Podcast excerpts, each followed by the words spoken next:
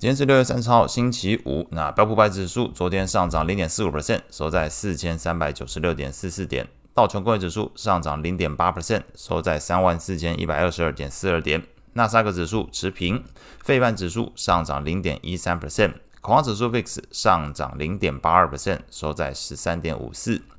美国十年期公债利率上升十三点二五个基点，来到三点八四四 percent。两年期利率则是上升十四点五三个基点，来到四点八六八 percent。美元指数上涨零点四八 percent，收在一零二点九八。经济数据的部分主要分为两点：第一点，这个美国的第一季的 GDP 季增率初值一点三 percent。中值是两个 percent，远高于原先市场预期的一点四 percent 的一个幅度。那第二个消息，则是在截至上周的初领失业救济金人数是二十三点九万人，低于前一期表现，也比市场预期来的低。续领人数是一百七十四点二万人，同样如此，比预期低，也比前值来的低。所以这两个数据表现来讲，都比市场呈现的呃更加来的好，也就是整个数据是优于预期，那强化。而整个市场对于 Fed 后续的一个升息预期，美国十年期公债利率在数据公布之后是升破三点八 percent，美元指数也是迅速向上，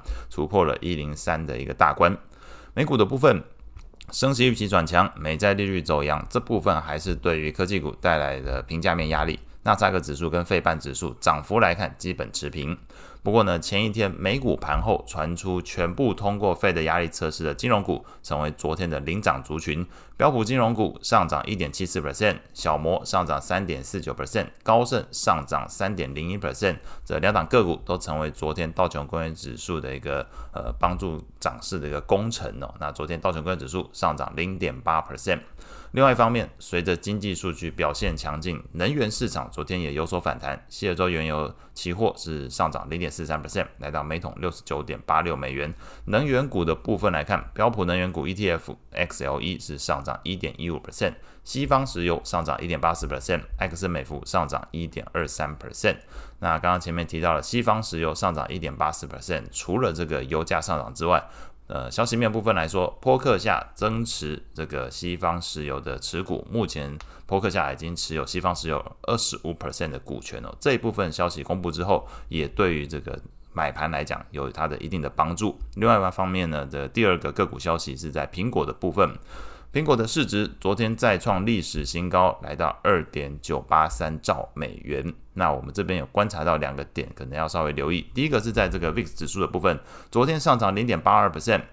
但是如果你去看 VIX 指数的 ETF，昨天是大涨二点二九 percent。那其次第二点要留意的是，在于这个罗素两千 ETF，还有等权重的标普 ETF，昨天涨幅都比这个道琼的 ETF 来得高。那基本上，如果你用这个 ETF 的涨跌幅去看的话，会观察到一点哦，整体呈现出昨天的市场买盘是轮动到了中小型股以及价值股为主的一个情况。另外一方面呢，也有市场资金是针对大型股进行避险，使得这个 VIX 指数的 ETF 是大幅上涨。所以后续可能投资人需要观察的，会是在于这个美股的大型股跟中小型股之间的一个相对性变化这一部分，对于有在做轮动操作或者是单纯只做大型股或小型股单一方向的人，可能要留意目前的整个市场，在这个 VIX 指数跟呃小型股、中型中型股跟大型股彼此之间呢，是有一些变化的一个情况。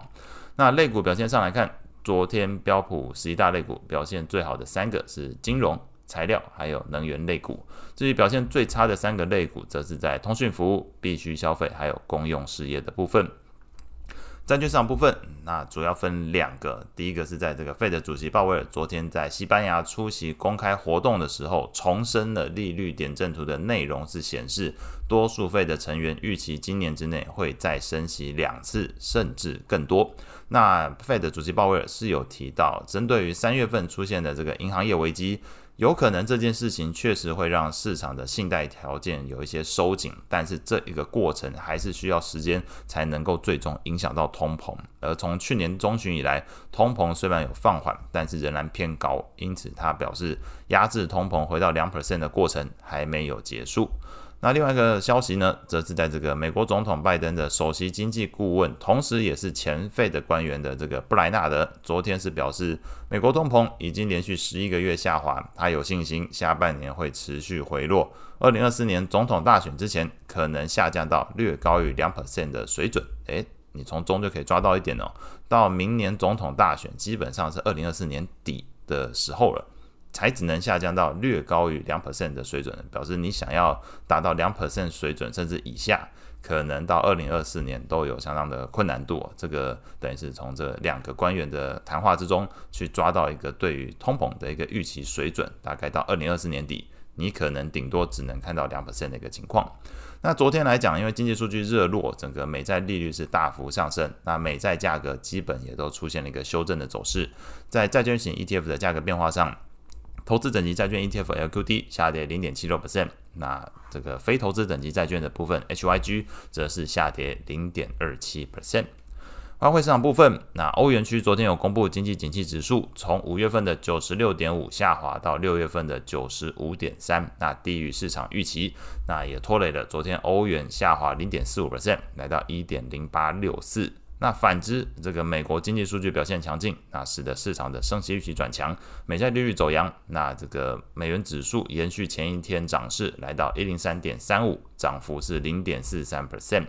与此同时之间，这个美元续涨，同时这个美元的利率走扬，也是扩大了美日两国之间的利差水准，那使得日元是持续走贬。昨天来看，日元下跌零点二六 percent，来到一十四点七六。